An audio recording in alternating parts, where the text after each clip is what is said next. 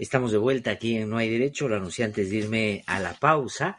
Voy a conversar ahora con Angélica Mota. Ella es antropóloga, feminista, profesora del Departamento de Antropología de la Universidad Nacional Mayor de San Marcos y además es coordinadora de género de esta universidad. Ella ha tenido la gentileza de aceptar nuestra invitación esta mañana y a nosotros, nosotros da mucho gusto tenerla porque, digamos, tiene un enfoque que hoy día va a compartir con nosotros que eh, si usted quiere, digamos, en detalle conocerlo, puede leer un magnífico artículo que acaba de escribir en la revista IDL y creo que termina siendo una de las eh, recomendaciones para que pongan en su lista de imperdibles. Y tiene que ver con el gobierno de la señora Dina Boluarte, que preside la señora Dina Boluarte, pero eh, desde una mirada hacia lo que ella ha terminado, creo yo, y le voy a preguntar a Angélica sobre eso, instrumentalizando, ¿no? Ella siempre dice que inclusive las críticas severas que hay sobre su gobierno eh, tienen que ver porque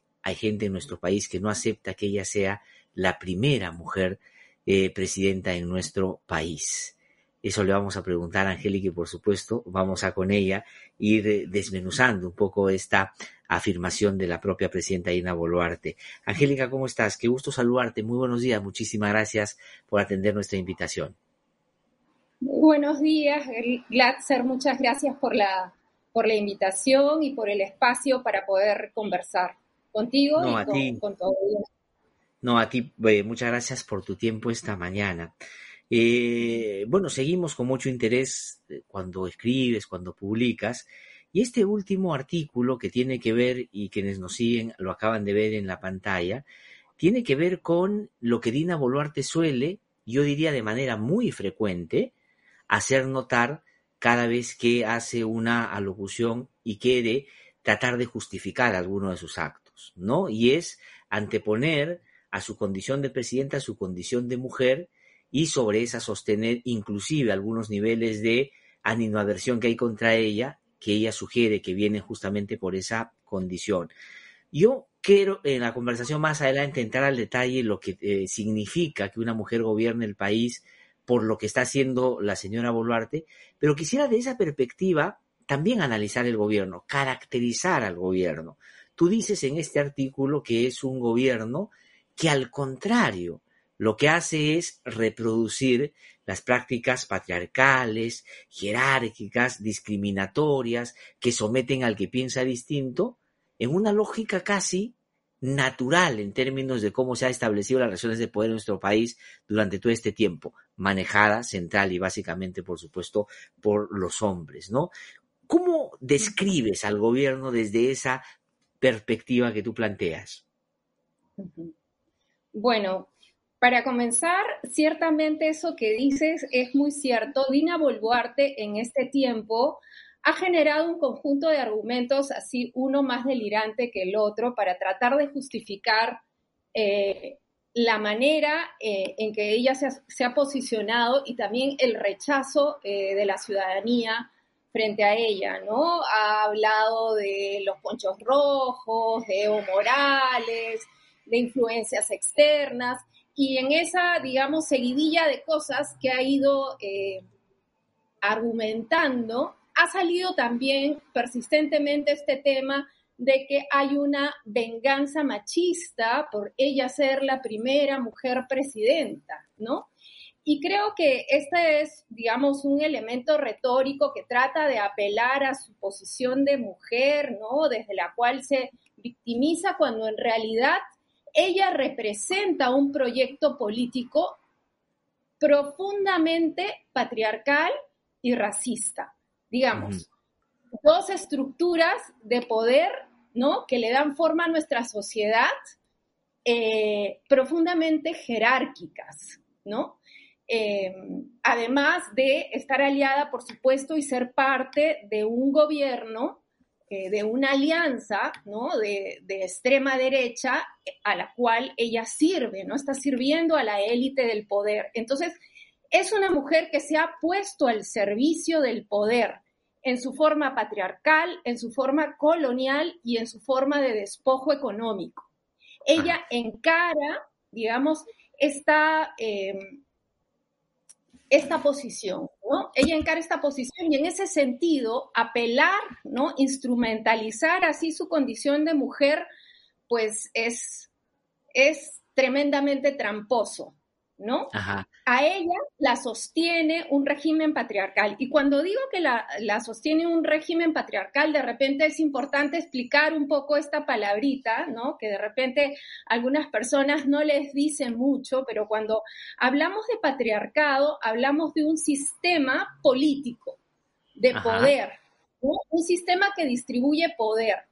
En este caso, ¿no? El patriarcado distribuye poder entre hombres y mujeres o entre lo masculino y lo femenino, si se quiere, ¿no? Porque, digamos, es un, sistema jerárquico donde hay unos que tienen eh, una posición de poder por sobre otros, otros, ¿no? Que pueden ser mujeres o personas feminizadas que pueden, digamos, ser de un determinado sexo, pero con una identidad de género que socialmente no se considera que corresponde. Entonces estamos hablando de mujeres, disidencias sexuales, diversidades sexuales, que en este sistema político patriarcal estarían en una posición subalterna. Ella se ha colocado en un lugar donde justamente refuerza las lógicas patriarcales de dominación, de jerarquía, ¿no? Em, se ha aliado con un, con un poder, con una élite, ¿no? Que despoja y que además este, su gobierno se basa en el manejo del país a través de fuerzas militares y policiales. De acuerdo. Ajá, y ahí tú, permíteme que te interrumpa con eso, porque ahí tú lo que planteas con muy buen criterio, además, a la falta de legitimidad en términos de esa que deviene de la representación, lo que utiliza es la imposición, el autoritarismo y se sostiene además, yo diría, exhibiéndolos un rubor con las Fuerzas Armadas y la policía, que a su vez, digamos, en el esquema patriarcal son, digamos, centrales para sostener, digamos, esa lógica de relación de iguales en el poder que tienen sometidos a los que no son como los que están en el poder. Entonces, la señora Volarti, te pregunto, para ser parte de ese poder, de esa coalición que hoy día gobierna, ha tenido, por supuesto, que emparejarse a ellos, porque esta es una relación de pares que someten a los que no son como ellos a la dinámica de entender que lo que tienen que hacer es lo que dicen los que están arriba, ¿no? En una lógica de pacto, ¿no? Que es una lógica muy patriarcal. El, patriarcado funciona en lógica de pacto, ¿no? ¿Qué quiere decir? Que los que tienen el poder se consideran relativamente, con sus diferencias o no, pero se, se consideran básicamente iguales que tienen un mandato de lealtad, ¿no? A esa, eh, digamos, a esa cofradía a la cual pertenecen. Y si alguien falta a este mandato de lealtad, es expulsado y castigado ejemplarmente. Es el caso y creo que ahí hay un ejemplo bien clarito con este policía que en Juliaca, ¿no? John Torres. Este, John, eh, John Torres, sí. Él decide salirse de la policía luego de la masacre en Juliaca. ¿No? La policía es una institución tremendamente patriarcal que funciona con estos códigos, entonces podemos ver bien el ejemplo, ¿no? Entonces, él decide salirse, es decir, es un desleal al mandato de los cofrades iguales, ¿no? Y por lo tanto, le abren un proceso. O sea, no lo dejan irse así nomás, hay que castigarlo, hay que disciplinar, ¿no? Claro, porque el escarmiento y, digamos, el ensañamiento con el que disiente de lo que, digamos, los que eh, están en el poder y someten a los que no se parecen a ellos, es una muestra también de lo que les va a pasar a los que todos los que sigan esa ruta. Tú pones el ejemplo en tu artículo inclusive, ¿no es cierto?, de eh, cómo esto opera a través de lo que te han dicho, los testimonios que tú has recogido o has escuchado de algunas personas que así ven el papel de Dina Boluarte, pero para que Dina Boluarte se iguale y sea parte de esa coalición, tiene algo que los otros necesitan y que ella, por supuesto, trata de ejercer en, el, en, en, la coalición, en el pacto, como su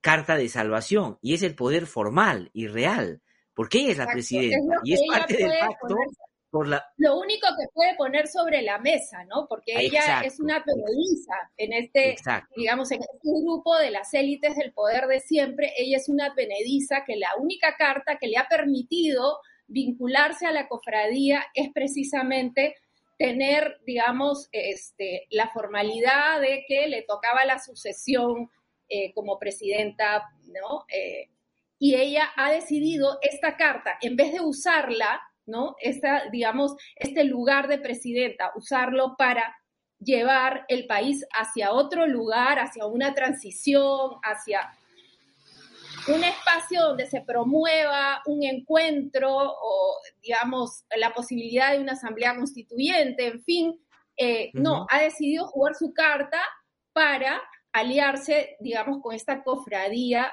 eh, elitista que siempre ha tenido el poder en el país y que además a, mí me parece interesante algunas de las analogías que se puede ver entre lo que está pasando y los temas de la violencia de género, ¿no? Porque también eh, vemos cómo muchas veces la masculinidad en general como para reafirmarse y cuando está un poco débil para eh, volver a fortalecerse, recurre a una demostración este, exagerada, ¿no? Eso lo vemos. Una sobreactuación. una sobreactuación y para mí eso es, por ejemplo, lo que hemos visto, ese despliegue de 10.000 policías, ¿no?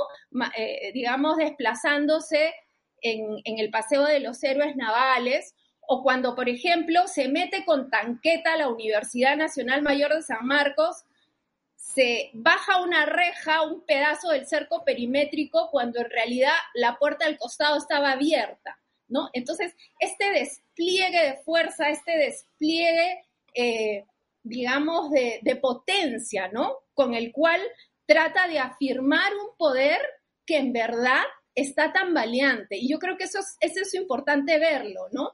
Porque, y eso lo digo en el artículo también, al igual que la masculinidad tóxica, que cuando se siente desafiada y frágil, responde con violencia, con feminicidio, ¿no? Entonces vemos aquí también un poder que se siente tan valiante y reacciona con violencia, con este, con bravata, con, con, todo esto digamos, como, como algunos eventos de exhibición de una fuerza después de haber sometido al enemigo, también con la lógica de que al enemigo no solo hay que ganarle, sino someterle a un trato inclusive indigno, ¿no? Este policía, por ejemplo, que se graba cuando está en la Universidad San Marcos y dice que por supuesto, han doblegado a los terroristas y después se logra determinar que ninguno de los que habían detenido siquiera tenía vínculo. Pero la imagen de que ellos tienen el poder y someten a los otros es lo que en buena medida querían que eh, se note en su actuación, ¿no? Y esto pasa también, pero quería regresar un ratito, si me permites, Angélica, a la figura de Dina Boluarte en medio de ese esquema que tú bien has descrito y que en el artículo planteas inclusive ejemplos al respecto. Eh, entonces ella es una benediza que, claro, tiene su poder formal y eso es lo que la habilita a participar de la coalición a la que ella decide finalmente pertenecer. Tal vez inicialmente someterse por las circunstancias, porque necesitaba un soporte político, pero quedarte tres meses ahí ya denota que ahí es donde has querido estar. O sea, no es que está secuestrada por ese sector, ella quiere ser de ese sector.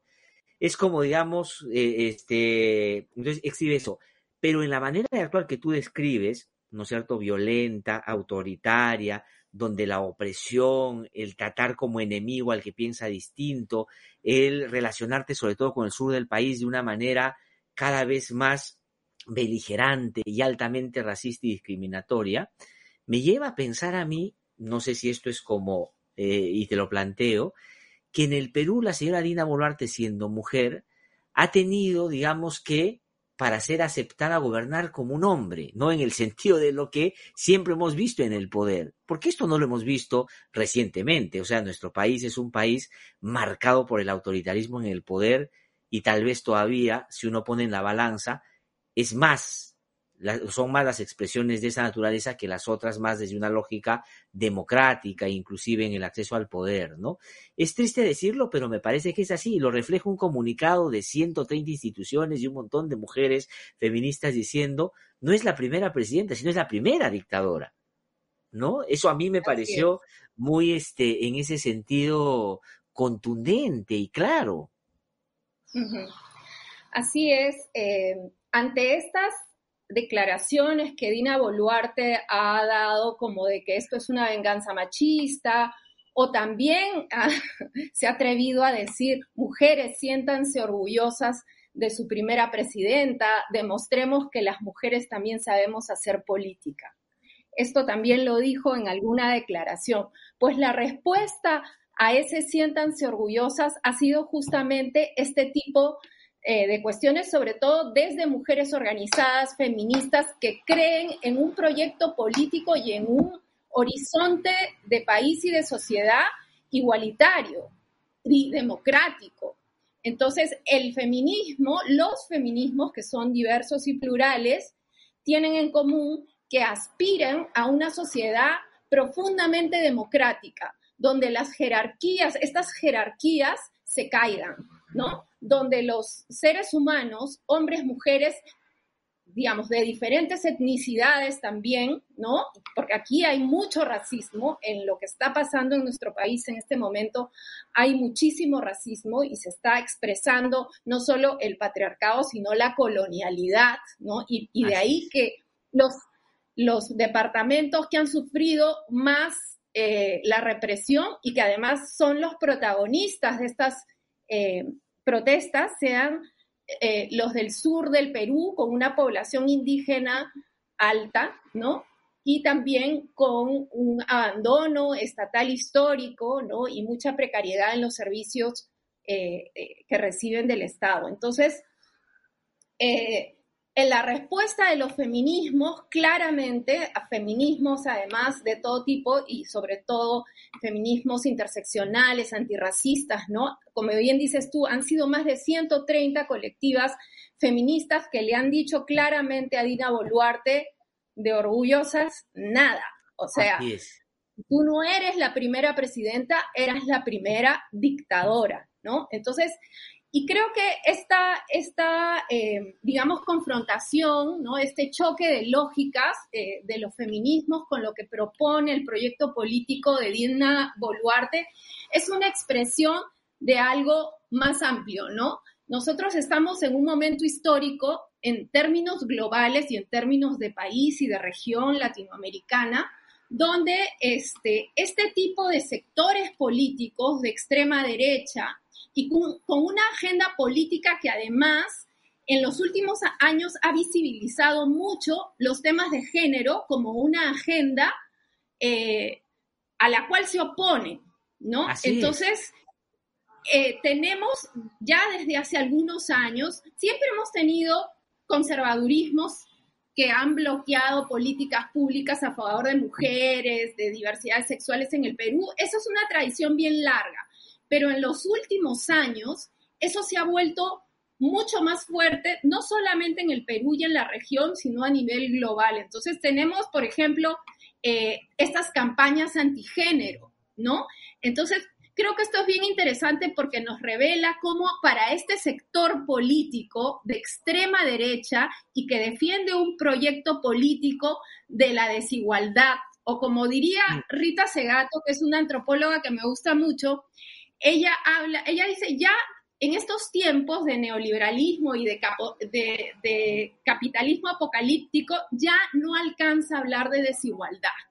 Lo que está pasando en el mundo y en, en América Latina, por cierto, es que estamos en un mundo de dueñidad, de que hay tanta concentración de la riqueza en unos pocos que estos pocos se vuelven dueños, ¿no?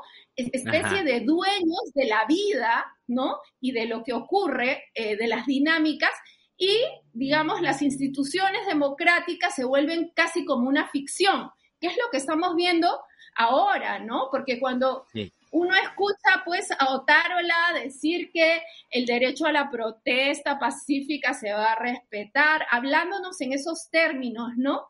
Este, o o Williams diciendo que lo que ha hecho el Tribunal Constitucional es para que se respete la separación de poderes, ¿no? Es todo un lenguaje de la democracia que es totalmente ficticio, pero usado al servicio. Ahora, es la instrumentalización, es, digamos, la democracia como coartada para acomodarla, para acomodarla a, digamos, lo que ellos quieren. ¿no? Yo lo que hemos sentido hace tiempo es, es una lógica de la democracia plastilina, esa que quien está en el poder la va como amoldando de acuerdo a lo que quiere.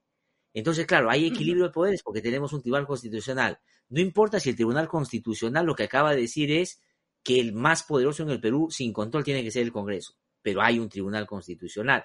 Y ese es, eh, es, un asunto fundamental. ¿Cómo alguien se va a sentir orgulloso, una presidenta como Dina Boluarte? Digo, las mujeres, porque también eh, esto es extensivo para los hombres, pero voy a poner como ejemplo a las mujeres, si se ha aliado efectivamente, como tú bien dices, con el sector más antiderechos que hemos tenido en la política peruana después de la caída del régimen de Fujimori. O sea, hay personas que están vinculadas a, por ejemplo, al eh, partido del señor López Aliaga, que en la práctica es uno de los que manda en el gobierno, ¿no? Que decía, y hasta hace poco sostenía, que las mujeres están al servicio del hombre, que no se puede hacer nada en contra de la voluntad del hombre. Es decir, ¿cómo puede uno estar orgulloso de eso? A mí me parece que eso es desde el nave. Pero además, quiero incorporar otros elementos que tú ya has sido, Angélica, también eh, eh, comentando, ¿no? Porque ella no solo busca poner en relieve su condición de mujer, sino su condición de provinciana, su condición de quechuablante, ¿no? lo que para mí es mucho más ofensivo todavía. Y tú lo dices muy bien en el artículo, ¿no? Tomando las, el testimonio de algunas personas que más bien relacionan a la señora Dina Boluarte con los mistis, con los, digamos, los que tienen plata en la región y que tienen que hablar quechua para relacionarse, por supuesto, con la gente a la que tienen sometida, y ahora ella con el poder exhibe justamente eso como una condición que la hace diferente. Y ese sector antiderechos la aplaude, ¿no? medios de comunicación como Huilas, la primera vez que una presidenta habla quechua, ¿no? Cuando yo he conversado con personas que hablan quechua y me han hecho notar en el lenguaje y la forma lo que dice Dina Boluarte, es la típica patrona que manda a los, digamos, subalternos a que eh, hagan las cosas como ella dice, ¿no? Como la dueña de la casa.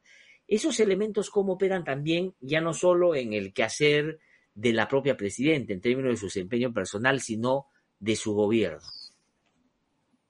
Mira, solo para terminar una cosita a respecto a lo anterior y de la vinculación de este gobierno con los antiderechos, hay que tener en cuenta que eh, hace muy poquito, ¿no? Eh, se ha tratado desde el Congreso de bajarse el, uso del, del, lenguaje inclusivo en materiales educativos, por ejemplo, ¿no? Entonces, un ejemplo clarito de cómo estos antiderechos están ahí operando o hace un par de días el Tribunal Constitucional iba a poner en discusión nuevamente la distribución de la concepción eh, oral de emergencia. Entonces, son cosas concretas que afectan la vida de las mujeres, ¿no? Finalmente, el no usar el lenguaje inclusivo en los libros de texto invisibiliza a las niñas y a las mujeres, ¿no? Entonces, hay que darnos cuenta que son proyectos políticos que van de la mano. Este, esta defensa del patriarcado que hacen, este, digamos, esta gente de renovación popular y estos proyectos políticos antigénero, que han puesto además el género en el centro del debate como parte de sus proyectos políticos, no es casual. Neoliberalismo y patriarcado se necesitan mutuamente. El patriarcado es como una plantilla básica de la jerarquía y de la desigualdad o de la dueñidad, como dice Rita Segato. Eh, y ese sentido común que se genera a partir eh, de algo tan familiar como es, digamos, el funcionamiento de una familia tradicional en términos patriarcales, nos acostumbra a esa desigualdad. Y eso lo necesita el neoliberalismo y el capitalismo este rampante para naturalizar las desigualdades de todo tipo. Entonces, eso me parece a mí muy importante. O sea, el tema de género no es solamente qué pasa con las mujeres, es qué tipo de estructura, eh, digamos, para concebir la vida social eh, naturalizamos. Entonces, para naturalizar...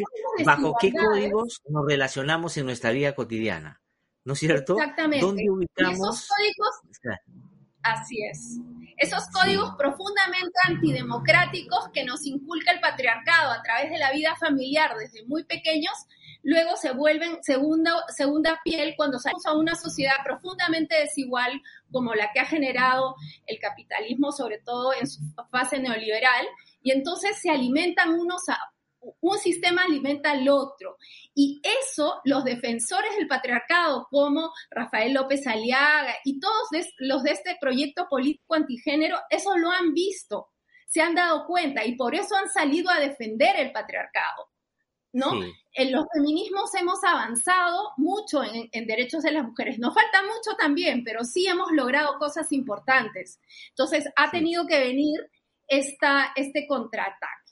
Ahora, entrando al, tema... Ahora, pero ese paquete, digamos, ese paquete, disculpa que te interrumpa, vas a entrar al tema ahora seguramente lo de la provincia y lo del quechua, pero querías quedarme un ratito en esto, pero en el Perú, esto si bien es cierto, ha ido como avanzando, o sea, este sector que ha identificado ahí algunos elementos que levantan como bandera para hacer un sentido común, ¿no es cierto? Y establecer o fortalecer o reforzar esa lógica de relacionarnos en, eh, en, base a esta jerarquía que buscan establecer, no es la primera vez que tiene expresión en la política. Keiko Fujimori, digamos, de alguna manera ha condensado en tres procesos electorales eh, ese tipo de prédicta y ha logrado juntar a sectores importantes que por supuesto han votado por ella, pero no han ganado elecciones. Es decir, ese es el otro dato bien importante, ¿no? La vez pasada, por otro tema, conversaba con, con, con, con Hildebrand, con César Hildebrand, yo le decía, oye, pero casi gana tres veces Keiko Fujimori. Me dice, gracias, sí pues, pero felizmente, casi tres, casi, pero no ganó. O sea, eso te plantea un elemento significativo también de cómo la gente reacciona frente a ellos hacia el final del día. Y por otro lado, él me decía, y con muy buen criterio, me decía, es como cuando tú pateas un penal. Cuando tú pateas un penal, no metes el gol, no metiste el gol, no es que casi lo metiste. O sea, digamos, y por eso es que ellos lo que quieren es acomodar la institucionalidad porque saben que en épocas normales no necesariamente tienen el aliento de las mayorías. Por eso es que buscan acomodar eso que tú dices, las instituciones y la democracia a sus términos.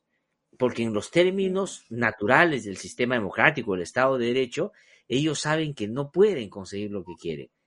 El propio López Pero Ojo, hay que tener, hay, que tener cuidado porque si bien no han ganado elecciones, ¿no? Pero sí manejan el poder, ese es el otro tema, sí.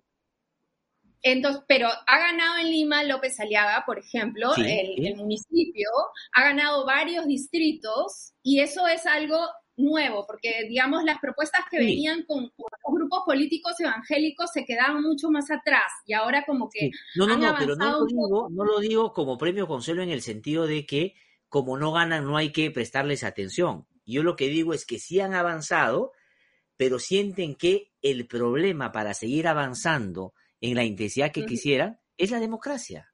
O sea ellos saben que la democracia en los términos reales para ellos son un obstáculo. Entonces lo que quieren es, para avanzar más rápido, distorsionar el funcionamiento de la democracia para poder llegar a manejar el poder real. Por eso es que con Dina Boluarte defienden la sucesión constitucional. Cuando dos semanas antes de que Dina Boluarte llegara, acuérdate, Angélica, la trataban como la provinciana del Club Apurímac, que había que votarla porque era igual de comunista y de serronista que Pedro Castillo. Pero cuando se dieron cuenta que a ella la podían utilizar sin haber ganado elecciones para gobernar con ella y hacer un poco, ensayar su plan, digamos, la tienen, por supuesto, rodeada y seguramente adormecida con ofrecimientos que eh, ahora la tienen a la señora Volarte ahí donde está, ¿no? No tienes tú toda la razón, no estoy minimizando su avance. Lo que estoy diciendo es que el riesgo por eso en nuestra crisis hoy es la a la democracia, porque ellos saben que en democracia no pueden conseguir todo. Porque son profundamente antidemocráticos también, ¿no? Claramente, claramente. Entonces, Y, claro, y estos avances también eh, a veces no se ven en, elecciones, pero se ven en cómo van penetrando ciertas instituciones, ¿no? Eh, y cómo bloquean el, el, trabajo y el avance, por ejemplo, dentro del Ministerio de Educación han, han obstaculizado ¿no? el trabajo con materiales educativos de manera persistente y eso no es poca cosa también, en fin. Pero bueno, em, pasando al tema que me preguntaste sobre, sobre la figura de Irina también como una mujer provinciana, ¿no? Pero que se ubica pues desde, ese lugar de Misty, ¿no? Desde ese lugar de Misty, eh, donde a través de su quechua lo que hace es, eh, como decía, me parece que es Sofía Mauricio, esta mujer a la que escuché en un evento eh, de, las defensoras, que ella decía, nos, cuando nos habla en quechua, decía, a mí me da una, una cólera, me dice, me da una cólera terrible porque nos resondra como si fuéramos niños. ¿No? Entonces, esta idea de minorizar ¿no? a quienes vienen de un, estrato social, eh, digamos, étnico, que es considerado inferior en términos de todavía un manejo del Estado colonialista, ¿no? Eh, porque este no entiendo qué quieren paisanos, ¿no? A mis paisanos no los entiendo, no sé qué quieren. Si no estoy, estar pidiendo agua y desagüe y no este no participando en política, pues, ¿no? Porque no son pues. ciudadanos no son considerados ciudadanos iguales.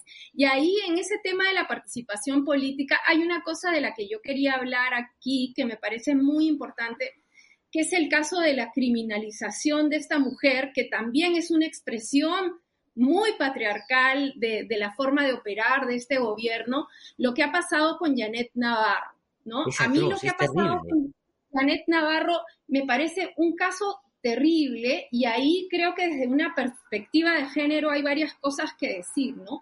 Esta es una mujer que lo que estaba haciendo era em, ser parte de la gestión, de la organización, de la protesta.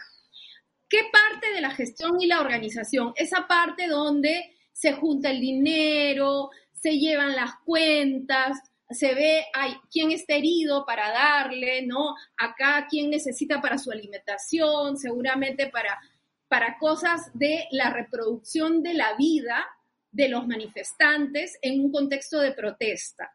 Esta es una labor que muchas veces hacen las mujeres, que la, hacen en sus casas, ¿no? La labor de reproducción de la vida la hacemos las mujeres permanentemente por una división sexual del trabajo y en términos de las de las, de las protestas, hemos visto cómo las mujeres, y en momentos de crisis las mujeres se organizan para las ollas comunes, para garantizar que ese día a día de la reproducción de la vida pueda darse.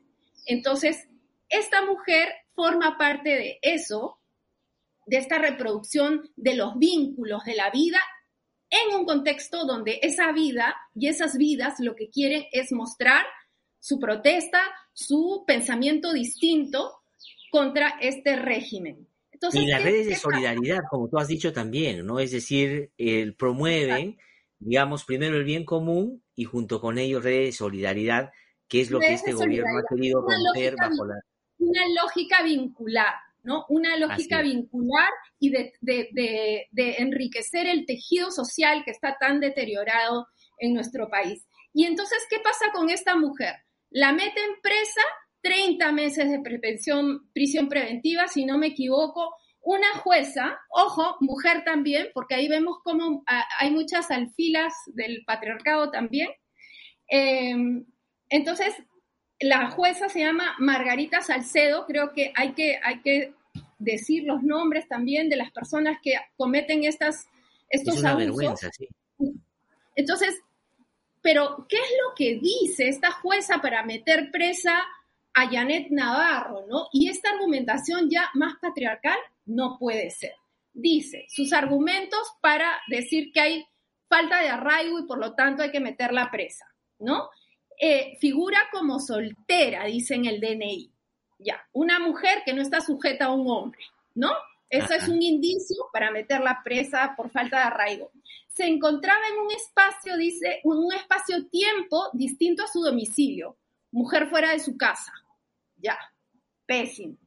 Luego dice, el día de los hechos no se encontraba a cargo de sus hijos y tampoco a cargo de sus progenitores.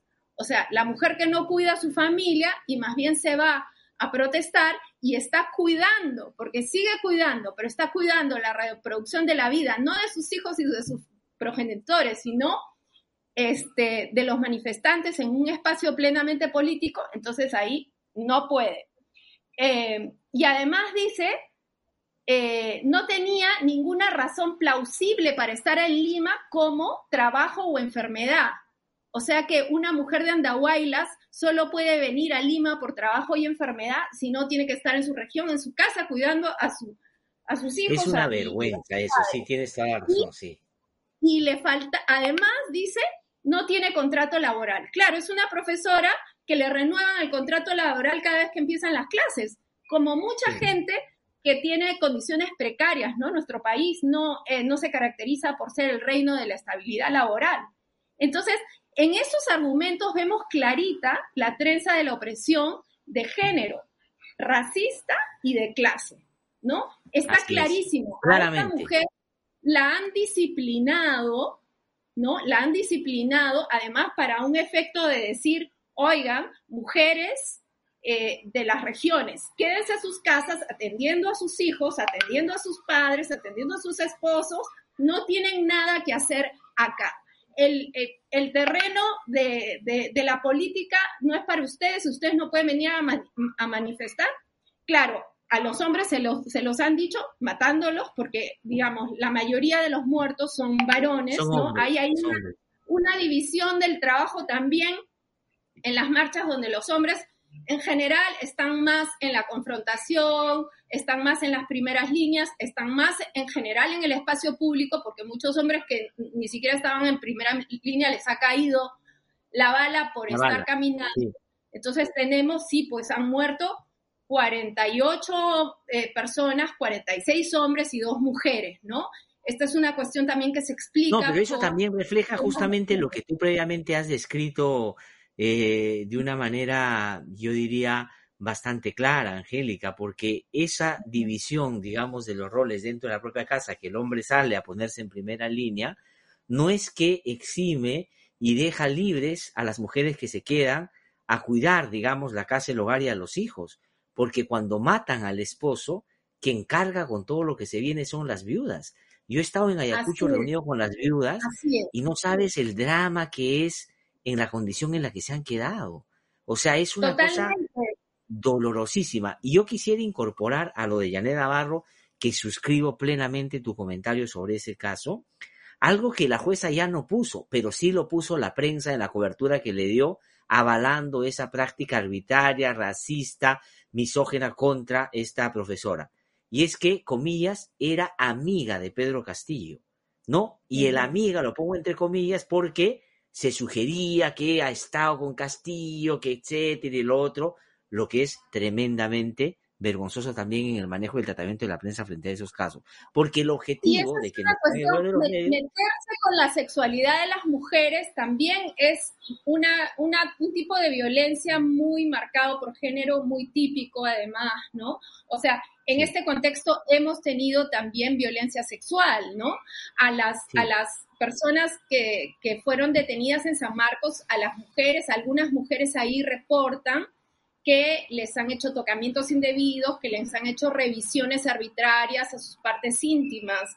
Entonces, eh, meterse, digamos, con, este con el terreno de la sexualidad, en el caso de las mujeres, cuando se quiere descalificar a la mujer, ya sea porque está protestando como ahora o porque se la quiere degradar de alguna forma, es también una cuestión muy, muy típica eh, y por supuesto la vemos también en este... Y eso está este pasando en el gobierno de la primera presidenta del Perú, como se hace decir la señora ah, Dina Boluarte, y que además suele decir otra cosa que a mí me parece indignante, que ella es la presidenta de los nadies. ¿Te acuerdas tú las veces que refería que los nadies, que el gobierno de los nadies, o sea, realmente es, y me apena mucho que haya terminado así este gobierno, pues un gobierno claramente autoritario. Pues Angélica, lamentablemente el tiempo se me ha acabado, pero ha sido un gustazo tenerte en el programa, te vamos a invitar, como bien me dice Carlito Yancura, el productor, más seguido para poder seguir hablando de estos temas, pero yo sugiero a quienes nos siguen que ahora hemos tratado de eh, invitar a Angélica para que desarrolle algunas de las ideas, pero este artículo muy interesante que ha escrito en la revista IL y los textos que ella suele escribir alientan a discutir, diría yo, desde otras perspectivas muchos de los problemas que creo desde nuestra cotidianidad tenemos que empezar a revertir. No solo es una relación de quienes están en el poder con los ciudadanos, es una relación de poder en la vida cotidiana que hay que tratar de, por supuesto, superar de una perspectiva democrática. Te agradezco muchísimo, Angélica, por haber conversado con nosotros. Ha sido un gusto tenerte en el programa. Yo quería decir una última idea, digamos, una nota un poco más, una nota un poco más positiva, si se quiere, porque yo creo que de todas maneras, esto que, que estamos presenciando, ¿no? Es un proceso de democratización de la sociedad. Más allá de lo que está pasando en este momento con las instituciones, ¿no? Eh, políticas y, los actores de, la política tradicional, ¿no? Lo que tenemos son sujetos y sujetas políticos que están generando una, un movimiento en las placas tectónicas de nuestra sociedad. Y me hace recordar mucho en términos, digamos, este, comparativos, si vamos a ver el tema del racismo y el de género, lo que pasó con el Ni Una Menos este, en términos de la conciencia sobre el machismo. Todavía tenemos mucho que hacer, todavía falta política pública, todavía faltan muchas cosas, pero fue un momento donde los sentidos comunes sobre el machismo cambiaron en nuestra sociedad. Hubo un salto de reconocer la problemática. Y creo que esas movilizaciones están moviendo una capa tectónica también en el sentido de reconocer esas diferencias, esas desigualdades tan grandes que existen en nuestro país en términos de racismo, en términos de despojo económico, eso se está haciendo mucho más visible y eh, una conciencia que espero yo y creo que va a pasar, espero más temprano que tarde, se tiene que plasmar en, un nuevo pacto social, ¿no? Estoy, estoy de acuerdo con eso.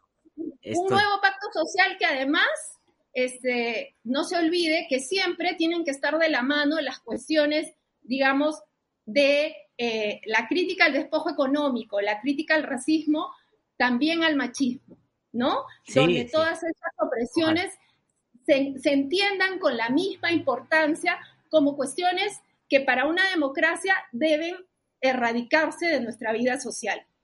Porque cualquier revolución será feminista y antirracista o no será. Gracias, no, Te agradezco muchísimo. Suscribo plenamente lo que has dicho. Coincido contigo plenamente. Y yo también creo, como tú, que estamos frente a un nuevo momento. Este es, digamos, eh, y por eso es que les duele tanto a los que siempre manejan el poder, porque sienten que lo pueden perder y realmente nuestra diversidad puede tomar de alguna manera forma para ojalá mirar el país de una manera distinta. Muchísimas gracias, Angélica, por haber conversado con nosotros. ¿ah? Que te vaya muy bien, muy amable. Que te vaya muy bien. Angélica Mote entonces ha conversado con nosotros. Ella es antropóloga, es feminista, por supuesto, es la coordinadora de género de la Universidad Nacional de Mayor de San Marcos y es profesora y catedrática ahí en esta universidad.